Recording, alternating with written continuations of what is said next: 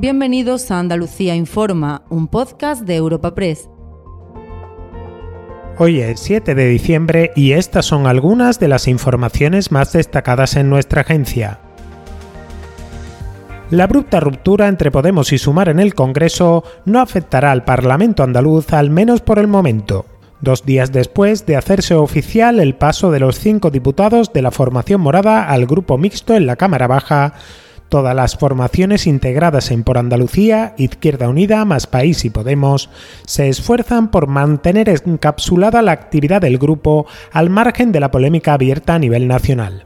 La secretaria general de Podemos Andalucía, Martina Velarde, que pasa con su escaño al grupo mixto del Congreso, descarta que esta decisión tenga consecuencias en el Parlamento andaluz o en las coaliciones existentes a nivel municipal. Por Andalucía es por Andalucía, no es sumar, y que es una coalición previa a que se constituyese sumar. Por lo tanto, ni a nivel jurídico ni a nivel político tiene eh, bueno, ninguna consecuencia una decisión que tiene que ver con una coalición que solamente y meramente ahora mismo existe a nivel estatal. La decisión de Podemos es a nivel estatal y dentro del Congreso porque a los diputados que estábamos ahí no nos han dejado trabajar. Nada tiene que ver con las coaliciones que se han hecho a nivel municipal y a nivel eh, andaluz. En clave económica, empeoran las previsiones de cara a la nueva cosecha de aceite de oliva en Andalucía. Con las cifras de venta al público disparadas durante los últimos meses por la incidencia de la sequía, las previsiones no son nada halagüeñas porque los olivareros de la provincia de Jaén, que concentra más de un tercio de la producción nacional, temen una cosecha inferior al aforo previsto por la Junta de Andalucía, que ya se situaba en la mitad de la cosecha media de los últimos cinco años.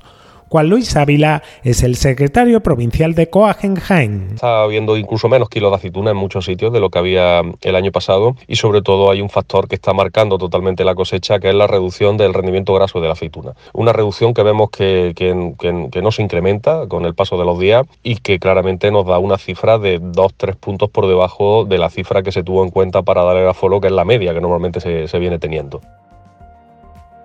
Y al cierre, el aeropuerto de Córdoba recupera su actividad comercial 15 años después. Este miércoles despegó desde allí su primer vuelo desde 2008 con destino a Praga y con 179 viajeros a bordo, en lo que supuso la puesta de largo de las mejores realizadas en sus instalaciones, que aún tiene pendiente una ampliación del edificio de la terminal con una inversión superior a los 2 millones de euros.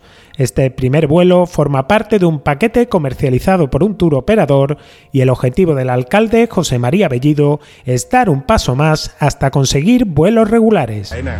Está haciendo un buen trabajo en lo que quedamos en la última mesa, que era que iba a hacer un plan comercial, que iba a buscar compañías que estuvieran interesadas. Hemos tenido este primer vuelo, eh, que es un vuelo charter, y ahora lo que tenemos que buscar todos que es pues, darle continuidad, ya no a través solo de charter, sino de vuelos regulares, durante todo el año o por lo menos durante determinadas épocas del año.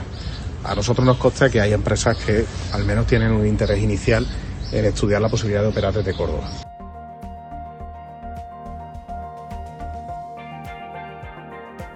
Puedes suscribirte a este programa y al resto de podcasts de Europa Press a través de iBox, Apple Podcasts, Spotify o Google Podcasts.